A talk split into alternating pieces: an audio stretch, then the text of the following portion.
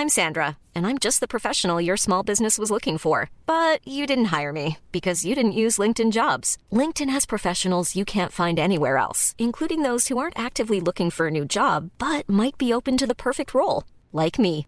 In a given month, over 70% of LinkedIn users don't visit other leading job sites. So if you're not looking on LinkedIn, you'll miss out on great candidates like Sandra. Start hiring professionals like a professional. Post your free job on linkedin.com/people today. Salut chers auditeurs. Le temps du printemps, c'est aussi le temps de l'amour. Dans l'équipe du cœur sur la table, on raffole des films doux et drôles qui réveillent nos émotions amoureuses. Et c'est justement ce que nous propose la Cinémathèque française, notre sponsor. Du 8 au 24 mai, la Cinémathèque projettera un cycle de comédies romantiques en 20 films indispensables. Par exemple, on pourra voir Pretty Woman, Dirty Dancing ou encore Punch Drunk Love. Que ce soit seul, avec votre partenaire ou entre amis, est-ce qu'il existe un meilleur plan de date que de se plonger dans ces classiques irrésistibles? En plus, grâce au code promo Comédie Rome ROM LCST, Comédie Rome LCST, la place est à 4 euros au lieu de 7 euros. Alors foncez réserver vos places sur cinémathèque.fr et rendez-vous en salle à Paris du 8 au 24 mai. Nous, on y sera. Et maintenant, place au cœur sur la table.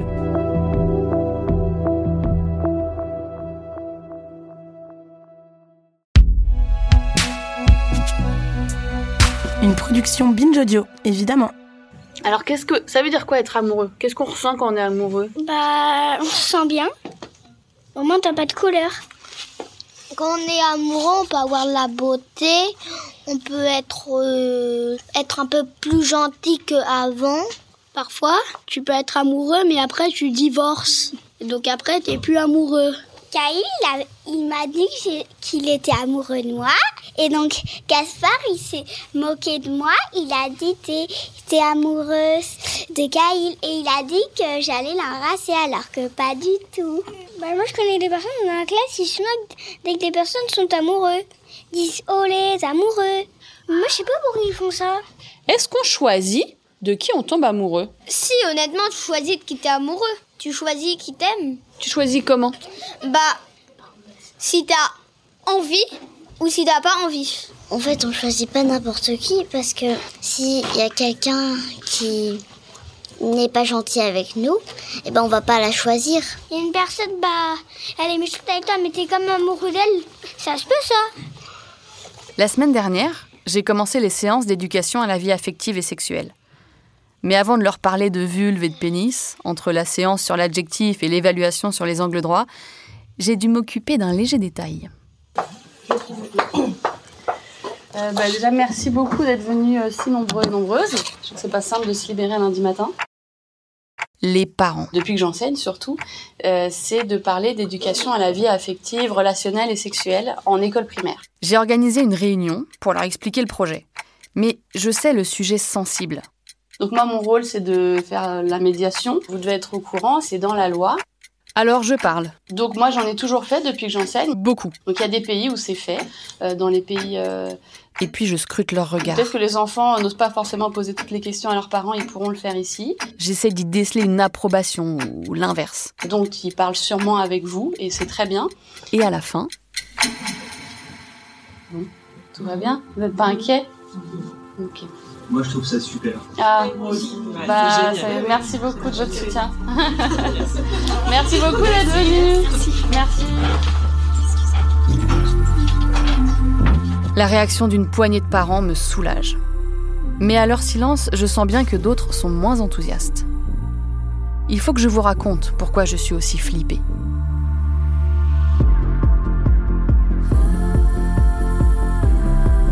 Depuis longtemps, dans tout le pays, l'éducation sexuelle à l'école, c'est un sujet ultra sensible. Un champ de bataille où s'affrontent celles et ceux qui croient en sa nécessité et celles et ceux qui y voient, je cite, une dérive idéologique, de la propagande LGBT, voire un complot pédophile. Avec mon projet, je mets les pieds sur un territoire miné. Moi, j'interdirais l'entrée de ces associations qui endoctrinent nos enfants. Et je veux comprendre pourquoi.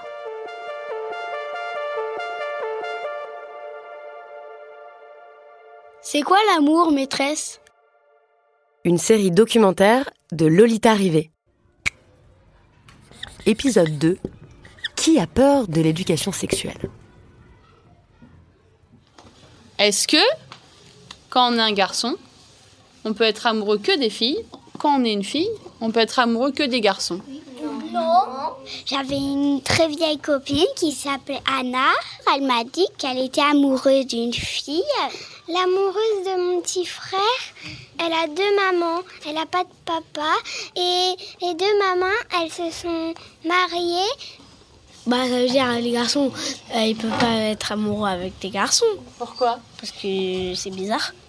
On peut très bien voir un garçon qui va au mariage avec un garçon et les deux sont amoureux. Par contre, quand, quel garçon va faire le bébé? Mais moi, je connais quelqu'un qui était avec, à la crèche avec moi. Il était amoureux d'un autre garçon, qui était amoureux d'un autre garçon, et, et ce petit garçon, il avait deux papas. Donc, ça montre que les garçons peuvent être amoureux de garçons et que les filles peuvent être amoureuses de filles. Merci beaucoup pour ce débat. Merci Le débat est clos.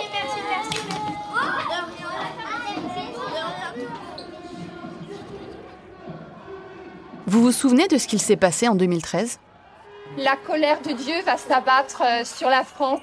Le mariage pour tous, puis alors avec des chiens, avec des, avec des chats, avec des singes, avec quoi après? Des centaines de milliers de Français et de Françaises ont manifesté tous les week-ends contre les droits d'une partie de la population. Pas du tout que je sois homophobe, mais... Après des mois d'insultes et de violences homophobes dans la rue et dans les médias, le mariage pour les couples homosexuels est finalement légalisé. La France est le 14e pays à le faire. La manif pour tous a perdu son combat. Elle se cherche donc un nouveau cheval de bataille. Retour à l'école pour Najat Vallaud-Belkacem. À la maternelle de Sauzelongue, on présente l'ABCD pour l'égalité, un dispositif ludique pour lutter contre des stéréotypes qui façonnent déjà les aspirations des enfants. À la rentrée 2013, la ministre des Droits des Femmes, Najat Vallaud-Belkacem, annonce un grand plan d'éducation à l'égalité filles-garçons. Le but Lutter à la racine contre les inégalités femmes-hommes en termes de salaire, de carrière et même contre les violences sexistes. Les ABCD visaient à former tous les profs à l'égalité filles-garçons dès la maternelle. Rien de très sulfureux, puisqu'ils ne faisaient qu'appliquer une des missions de l'école inscrite dans le Code de l'éducation. Et puis ça rejoint aussi un des objectifs de l'éducation à la vie affective et sexuelle, qui est de lutter contre les stéréotypes de genre. Pourtant, dès la rentrée scolaire, une offensive délirante est lancée. Ce qui s'est passé, ben, vous vous en souvenez, c'est que les 200 écoles ont commencé à appliquer tout ça. Au début, euh, c'est passé sous les radars. Violemment attaquée, Najat Vallaud-Belkacem a accepté de revenir avec nous sur cette sombre séquence politique. Et puis un beau jour, euh, une dénommée Farida Belgoul, euh, qui est une affidée de, Alain Soral, donc une espèce de mouvance euh, complotiste, on dirait comme ça aujourd'hui. Et donc cette femme décide de, se prendre ces programmes ABCD de l'égalité de front, en y voyant vraiment l'illustration de la décadence organisée par l'école française, se procure, je ne sais comment, c'est toujours pas clair ce mystère, les téléphones portables de milliers de familles des quartiers populaires, un peu partout dans les quartiers de France, et leur envoie des messages en leur disant euh, Savez-vous ce que l'école est en train de faire à vos enfants? On leur apprend à changer de sexe à l'âge de 4 ans, etc. À se masturber. C'est dans la foulée de l'adoption de la loi mariage pour tous, donc euh, évidemment, c'est la suite logique de la promotion de l'homosexualité et du. Enfin voilà transgenre, mais c'est comme ça que commence la folie autour des ABCD de l'égalité. Farida Belgoul va surfer sur la défiance vis-à-vis -vis du gouvernement. Elle organise des journées de retrait de l'école. Le succès est relatif puisque seulement une centaine d'établissements sur les 48 000 que compte la France sont touchés. Mais dans certains quartiers populaires, de Strasbourg, du Rhône, de l'Isère ou encore de Seine-Saint-Denis, les absences d'écoliers dépassent le tiers des effectifs. Dans un premier temps, ce qui va se passer, c'est que la presse euh, généraliste, la presse euh, mainstream, va plutôt bien se comporter. Ceux qui ne vont pas bien se comporter du tout, c'est euh, les responsables de droite, enfin les irresponsables de droite. Je ne parle même pas du Rassemblement national, évidemment aussi, mais, mais plus surprenant de la part de républicains qui vont euh, vraiment venir instrumentaliser le truc parce qu'ils cherchaient à se refaire une santé euh, après leur échec sur la loi mariage pour tous, etc. Alors vous voyez les dessins, voilà. Donc on tourne les pages. À poil le bébé, à poil la babysitter. Le débat s'enflamme. Dans les JT, sur les radios, on continue de donner la parole à des activistes ouvertement homophobes et des responsables politiques se mettent à relayer les rumeurs. Euh, à poil les voisins, je tourne les pages, à poil la mamie. Jean-François Copé, alors député et président de l'UMP, le principal parti d'opposition, brandit le livre Tous à poil sur le plateau de télé de LCI. Euh, à poil le chien, à poil la maîtresse. Comme si c'était un livre prescrit par le ministère et la preuve de la dérive de l'éducation nationale. À poil le docteur, à poil le président, directeur général, ah bah oui, bien sûr. Pour moi, ça fait bascule parce qu'à partir du moment où du coup des responsables politiques se permettent de faire ça, bah, du coup une partie des médias va relayer euh, aussi, enfin je veux dire, euh, prendre moins de gants à relayer euh, toute cette folie. Et la folie est tellement relayée que ça prend des proportions de fou, jusqu'au point où un jour, une enseignante de jouer les tours est menacée, c'est-à-dire que son nom est euh, mis sur Internet, euh, rendu public. Moi, je suis à ce moment-là, mais vraiment euh, terrifiée. Je suis terrifiée. Je pense que c'est le terme qui convient parce que, en fait, le niveau de tension est tel que je me dis, mais il va se passer un malheur. Et on ne sait pas quoi. On ne sait pas. C'est pour ça d'ailleurs que c'est tellement dangereux et c'est tellement grave de la part de ceux qui se prêtent à cette instrumentalisation, à se jeter de l'huile sur le feu quand il s'agit d'école, quand il s'agit des élèves, quand il s'agit des enseignants. C'est grave parce qu'il y a toujours des fous quoi qui écoutent, qui bon voilà, et qui passent aux actes. Et donc du coup, à ce moment-là, je me suis dit mais en fait c'est beaucoup trop grave. Et euh, j'en ai discuté avec celui qui était entre-temps devenu ministre de l'Éducation, qui était Benoît Hamon en effet. Et on s'est dit en fait euh, il faut calmer les esprits.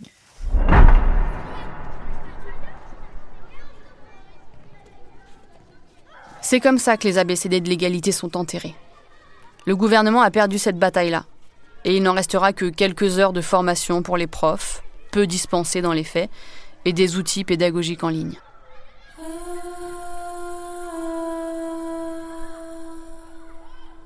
Les ennemis de l'éducation sexuelle, eux, ont gagné du terrain.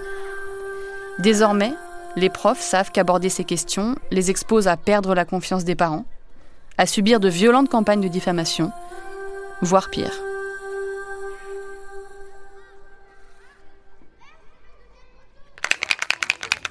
Est-ce que quelqu'un se souvient euh, avec quelle partie du corps on fait les bébés? Le ventre. Avec des graines Avec des graines qui se trouvent où? Dans la vulve et le pénis en fait, c'est dans les, dans les testicules pour les garçons et pour les filles, euh, c'est euh, au-dessus du petit tuyau qui se trouve au-dessus du petit zizi, du de la vulve, de la vulve. Alors, comment on appelle la graine de l'homme et la graine de la femme Quelqu'un se rappelle? Le spermatozoïde. Le spermatozoïde. La graine de la femme? L'ovocyte ou l'ovule? Quand ils se rencontrent, regardez, ça va faire comme un œuf. On appelle ça la cellule œuf. Elle va grandir et ça va devenir un. Et ça sort pas la zizette. Dix ans après les ABCD de l'égalité, le débat est toujours aussi vif. En 2022, lorsque Papendia a remis ça sur le tapis comme ministre de l'Éducation nationale, les mêmes arguments sont ressortis. Pourquoi cet enseignement que je dispense à mes élèves continue de poser problème? Je contacte un collectif de parents d'élèves qui s'expriment souvent sur le sujet, comme les Mamans Louves, 15 000 abonnés sur Twitter, SOS Éducation, 6 500 abonnés sur Twitter, Vigigender, 400 abonnés, ou encore les parents en colère. 8 500 abonnés. Jess, une mère d'élèves du collectif Parents en colère, a bien voulu me répondre par téléphone. Et tout d'un coup, euh, on a vu mais alors, des, témoignages. Mhm venir euh, de lycée, collège, primaire et euh, maternelle, avec euh, donc notamment bah, le cas le plus connu, je pense que c'est la raison pour laquelle vous êtes penché dessus, l'infirmière scolaire dans une école de Saint-Étienne, qui a expliqué ce qu'était la sodomie, la fellation, et que une petite fille pouvait sucer le pénis d'un garçon pour le plaisir. Mais la première chose à faire, effectivement, dès la maternelle, c'est enseigner la bienveillance, le respect et non pas enseigner qu'on peut être consentant à des actes sexuels. On n'a pas à éduquer à la sexualité des enfants qui n'ont pas encore une sexualité. Mais justement, quand on parle de consentement, la première chose qu'on fait quand on fait une séance avec des enfants, c'est leur expliquer que personne n'a le droit de toucher à leur corps et que la sexualité, c'est pour les adultes. Alors non, justement, non, non, justement, ça, ça n'est pas, ça, ça, ça, ça, ça c'est ce qu'on aimerait que ce soit dit. À aucun moment l'enfant ne revient en expliquant que c'est une relation d'adulte. À aucun moment il n'a compris, ni retenu, ni euh, répété le fait que c'était la, voilà la relation d'adulte, de respect, d'amour de l'autre. Non, ce qu'il retient, c'est simplement sodomie, fellation, c'est une activité. Donc je suis tout à fait d'accord avec vous. Si c'était présenté de cette façon-là, oui. Le problème est que aujourd'hui, ça ne l'est pas. Évidemment, à coller les mots enfant avec sodomie et fellation, c'est choquant. Mais ces anecdotes sont montées en épingle par ces collectifs de parents, sortis de leur contexte et souvent non sourcés. L'éducation sexuelle à l'école, c'est pas apprendre les positions du Kama Sutra aux enfants. C'est ouvrir la discussion, leur permettre de parler de choses qu'on leur interdit de dire habituellement, justement pour pouvoir déminer avec eux tous ces sujets. Mais ce que me raconte cette mère d'élève me tracasse quand même. Et si je me trompais? Est-ce qu'il est possible que je traumatise certains de mes élèves Que j'exerce une sorte de violence moi-même en leur disant des choses qu'elles ne sont pas prêts à entendre? Les enfants, en eux-mêmes, ils sont intéressés par la, par la sexualité. J'ai demandé son avis à un psychiatre qui connaît bien les enfants. Serge Effez exerce dans le service de psychiatrie de l'enfant et de l'adolescent à l'hôpital de la Pitié-Salpêtrière à Paris pas la sexualité comme l'entendent les adultes. Ils sont intéressés par le corps, par son fonctionnement, par le plaisir, par se faire des bisous, par explorer le corps de l'autre. On sait que ça existe. Et en plus, ces enfants, euh, je dirais, sont baignés toute la journée euh, dans un bain dans lequel la sexualité est omniprésente, partout, dans tous les médias, dans toutes les images, dans tous les supports, dans toutes les conversations. Donc c'est là.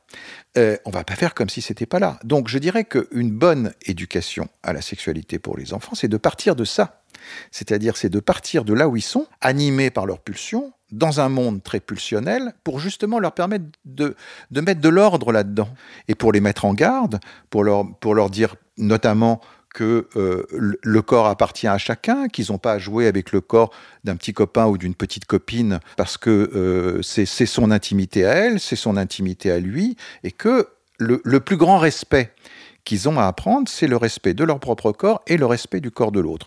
Alors, il y, a, plusieurs choses par rapport à ça. Il ne s'agit pas du tout d'encourager les enfants ni à la masturbation, ni à la sexualité, mais il ne s'agit pas non plus qu'ils en aient honte. Il ne s'agit pas qu'ils pensent que ce sont des choses absolument abominables, comme on a élevé pendant des siècles des générations d'enfants en les culpabilisant sur la question de la masturbation, de, des plaisirs érogènes, etc., alors disant que c'était le diable qui, se, qui venait les visiter, etc., et c'était sans doute pas pour leur meilleur épanouissement psychique. Bref, tout ça fait partie de la vie, mais qu'effectivement, à chaque âge, il y a ses, euh, ses propres étapes.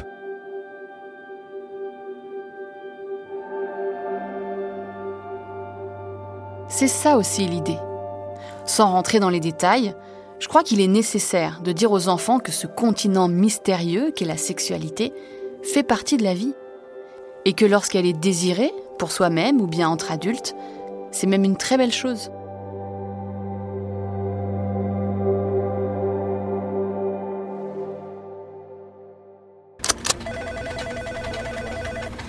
ce n'est pas l'avis du REPEA, le réseau de professionnels de protection des enfants et des adolescents. Des gens dont le but est de protéger les enfants des situations de violence notamment. Sur le papier, on a plutôt des objectifs en commun, eux et moi. Pourtant, en 2017, des pédopsychiatres, psychologues et médecins, membres de ce réseau, ont lancé une pétition pour l'arrêt de l'éducation sexuelle dans les écoles primaires, signée par 30 000 personnes. Voilà ce qu'ils écrivent. Quand un adulte, qui plus est en situation d'autorité, parle à un enfant de sexualité en dehors de toute demande de sa part, l'intrusion qu'il réalise dans la vie psychique a une tonalité incestueuse. L'adulte mêle l'enfant à ses propres pensées sur le sexe et il est alors dans le registre de la séduction et non de l'information. L'éducation à la sexualité, qui figure dans ces textes internationaux, est proche de la corruption de mineurs. La corruption étant constituée par le fait d'inciter l'enfant à des exhibitions, à des masturbations ou à des relations sexuelles.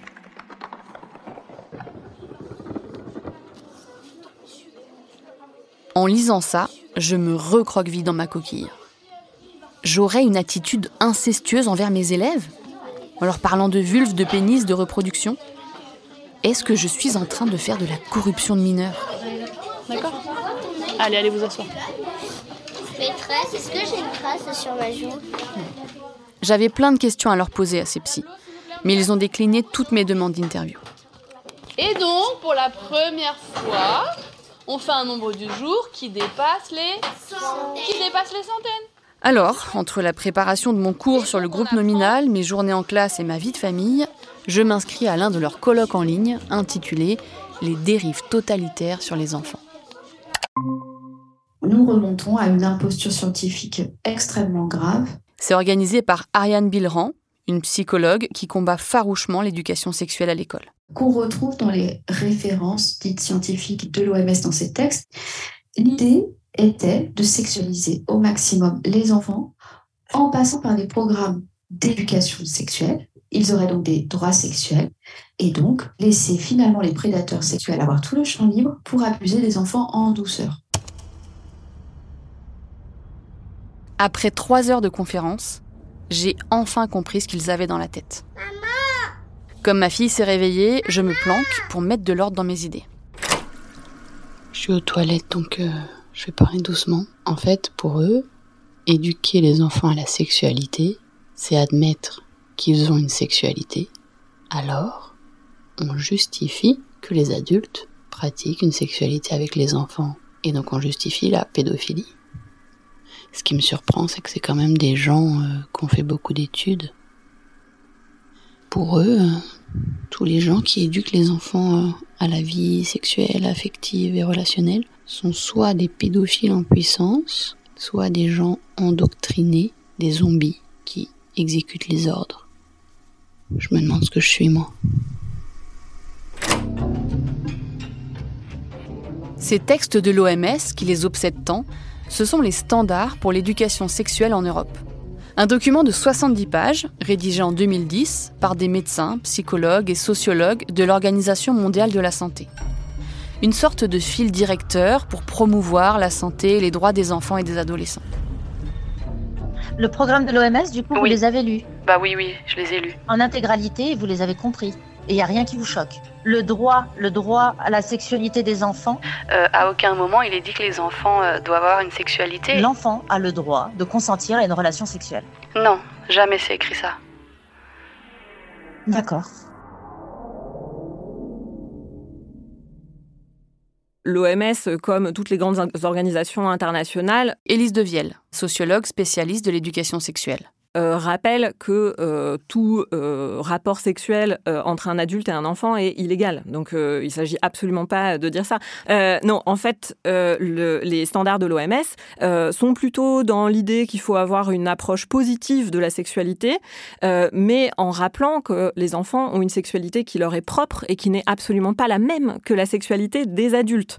et donc les, les standards de l'OMS ne préconisent évidemment pas, par exemple, d'apprendre aux enfants à se masturber, mais indiquent que la masturbation infantile existe et que c'est une phase normale du développement chez les enfants. Et donc, euh, il faut que les éducateurs éducatrices soient à même d'y répondre et d'y réagir d'une manière euh, euh, adaptée, notamment par exemple en posant un cadre, que ce soit bah, par exemple le respect de l'intimité, du consentement, bien sûr, le fait de faire ça quand on est seul, etc.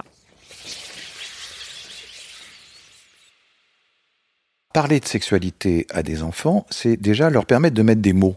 Et donc, quand un enfant va être euh, euh, gêné, par exemple, par la séduction d'un adulte, voire par un geste déplacé d'un adulte, voire encore plus loin, par un, geste euh, effractant d'un adulte, déjà il saura un petit peu à quoi ça correspond.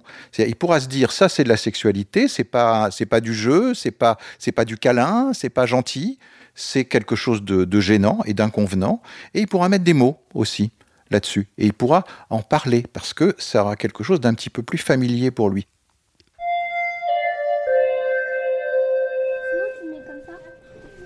Je vais le mettre devant moi, d'accord? Donc je recule un tout petit peu, je pense que vous allez tous bien voir. Je vous ai ramené un livre qui s'appelle Toutes les familles de mon village. Un livre écrit par Ophélie Cellier et Thomas Piet. Mon village à moi, il est tout petit. Il est tellement petit qu'il n'y a que neuf maisons. Mais dans chacune d'entre elles, c'est tout un univers qui se loge. Je vis avec mes deux mamans. Elles sont géniales, douces et me font plein de câlins. Comment? Pourquoi elle a deux mères? Bah, c'est parce qu'il y a des familles où il y a deux femmes qui se marient et qui ont un bébé. Il y a une des deux, elle fait le bébé avec un mari. Après, elle se sépare du mari et elle va euh, avec la femme. Chez mon voisin, c'est différent. Il y a un papa et quatre enfants.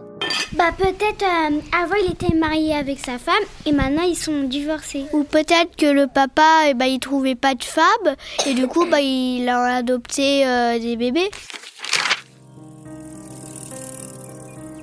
De l'autre côté de la rue habite ma meilleure copine, Lulu. Elle m'a expliqué que quand son papa était un enfant, comme nous, il était dans un corps de petite fille. Après quelques années, il a choisi de faire correspondre les formes de son corps aux courbes de son cœur.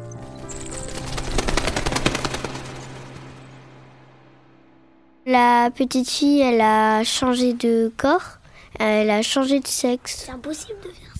Il y a des centres où, euh, où on prend une fille, un garçon, on, on, on, réussit à transformer les garçons en filles et trans ou transformer les filles en garçons. Les hum c'est le papa qui était une fille et après qui est devenu un garçon. Voilà, c'est exactement ce que tu dit. Non, t'as dit la petite fille se bat.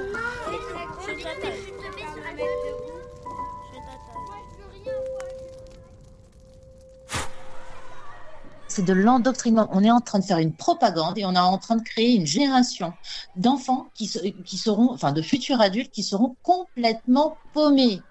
C'est le nouveau sujet hautement inflammable, les transidentités. Si en 2013, au moment de la manif pour tous et des ABCD de l'égalité, la panique morale tournait autour de l'homosexualité, aujourd'hui ce qui terrifie, c'est qu'on parle des personnes transgenres. Ce fantasme qu'avec l'éducation à la sexualité, on veut transformer tous les petits garçons en petites filles et toutes les petites filles en petits garçons, les endoctriner, ça génère une peur irrationnelle et un déchaînement de violence envers les personnes trans. Et puis, ça charrie tellement de fausses informations que ça rend le dialogue impossible. Bien loin de l'épidémie ou du scandale sanitaire brandi par la droite et l'extrême droite, on estime entre 20 et 60 000 le nombre de personnes trans en France, moins de 0,1% de la population. Pourtant, il est important de parler de transidentité aux enfants. Mais j'expliquerai pourquoi dans le cinquième épisode. Après avoir honnêtement examiné les arguments de tous ces gens opposés à l'éducation à la sexualité, après m'être mise à leur place, mon analyse, c'est que c'est pas tellement les enfants qui les préoccupent. Ce qu'elles refusent, c'est qu'on remette en cause les fondements mêmes de notre société inégalitaire, qu'on menace l'ordre du monde qui permet la domination de certains sur tous les autres. Au fond, ce qui leur fait peur, c'est l'égalité.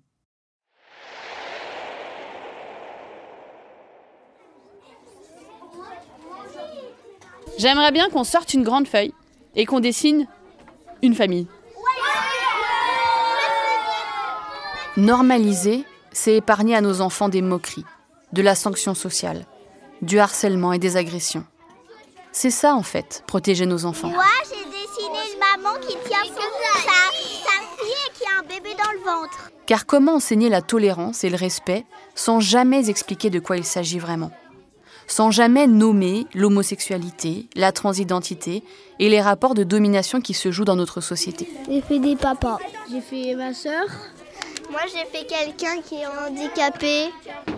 Comment faire de la prévention contre les violences sexuelles sans expliquer ce qu'est la sexualité ensemble. Bah en fait, je voulais faire que celle-là, elle était avec celle-là. Il n'y a aucune étude sur le traumatisme des enfants induit par l'éducation à la sexualité. En revanche, il en existe énormément sur ses bienfaits. Il y a même un pays qui pourrait nous servir d'exemple. C'est la Suède. Elle a rendu l'éducation sexuelle obligatoire en 1955. En Suède, on est plutôt, je dirais, plus pragmatique. Euh, on n'entoure pas les relations sexuelles ni de galanterie, ni de mystère. Élise Devielle est sociologue, spécialiste de l'éducation sexuelle en France et en Suède. Euh, on préfère, bon, je vais dire de manière un peu triviale, mais appeler une chatte une chatte. hein. Il y a vraiment cette idée que le corps, c'est le corps. Des fois, il est nu, ça ne veut pas dire qu'il est sexuel. On peut être euh, nu dans un sauna et ça ne veut pas dire que c'est sexuel. L'éducation à la vie affective et sexuelle en Suède, elle est banalisée, elle fait vraiment partie du quotidien. Par exemple, euh, la formation euh, des profs est euh, centralisée. Les programmes scolaires euh, en éducation à la vie affective et sexuelle, ils sont décidés par l'État. Et donc, c'est quelque chose qui fait partie du quotidien dans les écoles. Et puis, dans les familles aussi, la conversation sur euh, le corps, la sexualité, le consentement, c'est des choses qui sont euh, un peu plus détendues, je dirais, que ce qu'on peut voir euh, en France. Une enquête de 2010 a révélé que seulement 6% des profs suédois étaient formés sur ces questions. Alors en 2021, le gouvernement suédois a rendu la formation obligatoire. Et c'est grâce à la pression d'une association bien implantée dans le pays. RFSU, Riksförbund för sexuell upplysning, qui veut dire l'Association suédoise pour euh, l'éducation à la sexualité, qui existe depuis 1933. Euh, c'est une association qui est grosse, solide et euh, très institutionnalisée. Leur expertise sur les questions d'éducation à la sexualité est vraiment reconnue par les pouvoirs publics. En plus des profs, l'association RFSU, qui correspond un peu au planning familial chez nous, rencontre 15 000 enfants chaque année sur le million d'élèves scolarisés en Suède. C'est une association indépendante financièrement. Elle produit la marque de préservatifs la plus vendue en Scandinavie. Leurs interventions dans les écoles ont pour but d'améliorer la santé des enfants et des adolescents, de les informer sur leurs droits, leur corps, sur la contraception, mais aussi de développer leur regard critique sur la représentation des relations dans les médias ou la pornographie. Et sur la lutte contre les discriminations, les Suédois ont une approche bien différente de la nôtre. Alors en France, on est passé d'une situation où on ne parlait pas du tout des personnes LGBTQIA+, à une situation où on en parle dans un petit chapitre à part, à la fin d'un cours, pour dire « Ah oui, au fait, il y a aussi les homosexuels et les personnes trans, et faut pas leur jeter des cailloux. Avec une pédagogie qui est euh, très populaire en France et qui est ce qu'on appelle la pédagogie de la tolérance, à savoir qu'on appelle les gens qui font partie de la norme, donc les hétéros, les personnes cisgenres, à tolérer les personnes homosexuelles ou les personnes euh, transgenres. L'autre méthode pédagogique, c'est la pédagogie critique des normes, mettre au centre le questionnement sur la norme elle-même, comment elle est produite, comment elle est reproduite. L'objectif, par exemple, pour les personnes LGBTI, ce n'est pas de réclamer à être toléré, c'est au contraire de s'intéresser à qui décrète qui est normal et qui est anormal, hors norme, bizarre, etc. Qui décide euh, qui fait partie de la norme et qui n'en fait pas partie. Euh, les avantages qu'elle procure quand on est conforme aux normes, on a un certain nombre d'avantages euh, dont on, généralement on n'a pas conscience, et puis les inégalités qu'elle produit, bien sûr.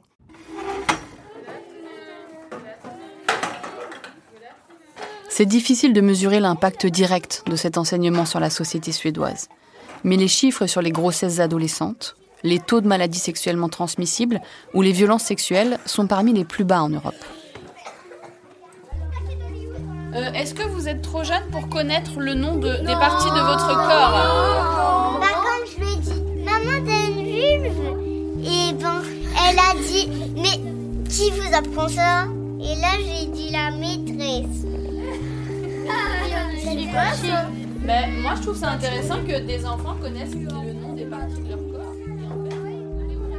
Je suis convaincue que les parents d'élèves doivent être associés à ce qui se fait à l'école. Mais les chiffres concernant les opinions homophobes, transphobes et sexistes sont inquiétants en France. Un quart des hommes de 25 à 35 ans pensent qu'il faut parfois être violent pour se faire respecter. 39% des gens estiment que les personnes trans ont un problème psychologique. Et puis les actes anti-LGBT ont augmenté de 35% en 3 ans. Alors est-ce que les parents sont toujours les plus à même de parler de tout ça avec leurs enfants? Est-ce que la famille est toujours le cocon protecteur qu'on aimerait pour eux?